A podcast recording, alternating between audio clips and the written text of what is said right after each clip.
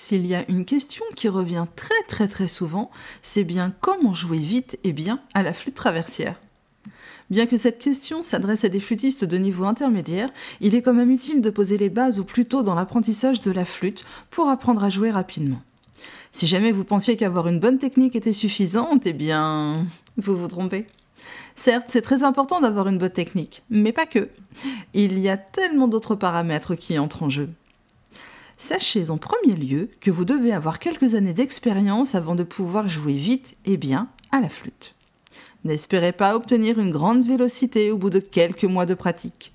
Comme je le dis souvent, la musique est l'art du temps.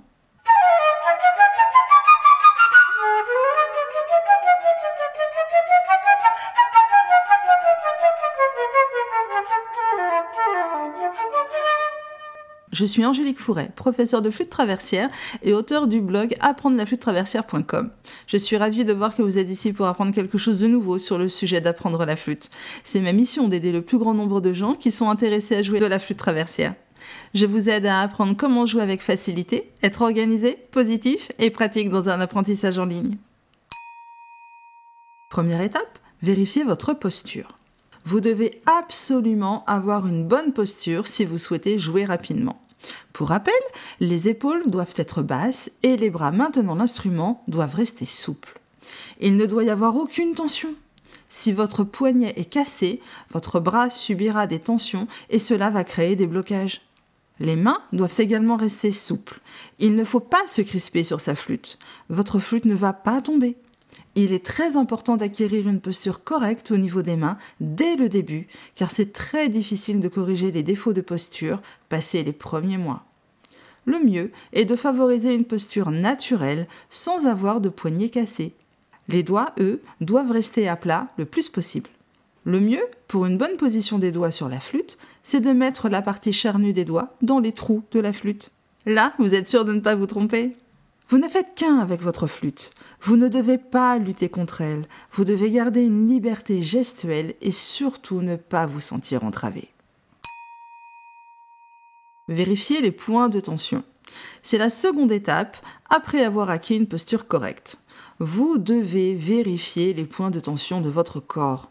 Et cela se fait chaque fois que vous prenez votre flûte. Pourquoi? Parce que vous n'êtes pas dans le même état chaque jour.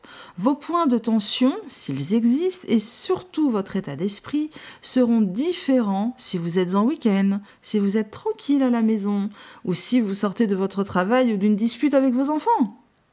Si le corps est tendu, l'attention va automatiquement se diriger vers les mains et les doigts.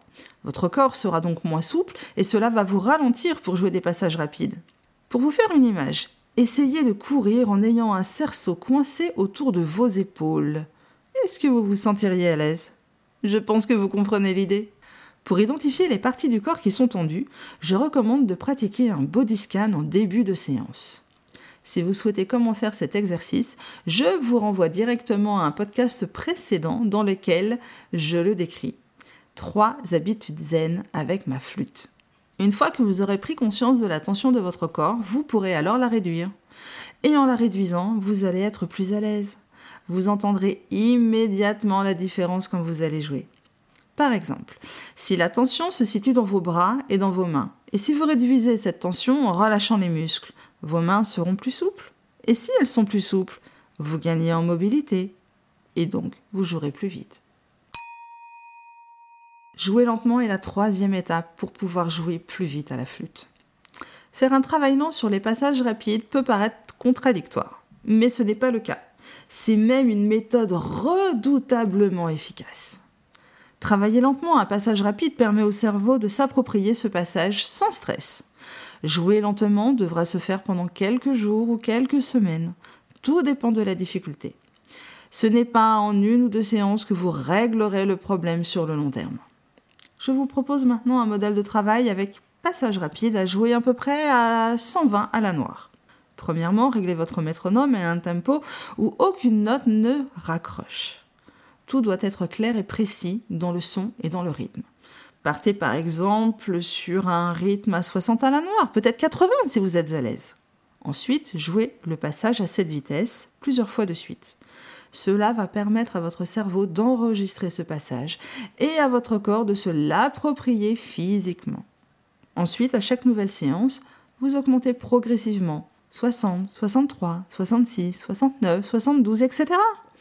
Ou alors 84, 88, 92, 96, et cela jusqu'à atteindre les 120. Attention toutefois à ne pas brûler les étapes et à passer de trop grandes valeurs d'un coup. Faites cet exercice pendant quelques jours sur un morceau ou seulement un passage difficile et vous serez vraiment surpris des résultats.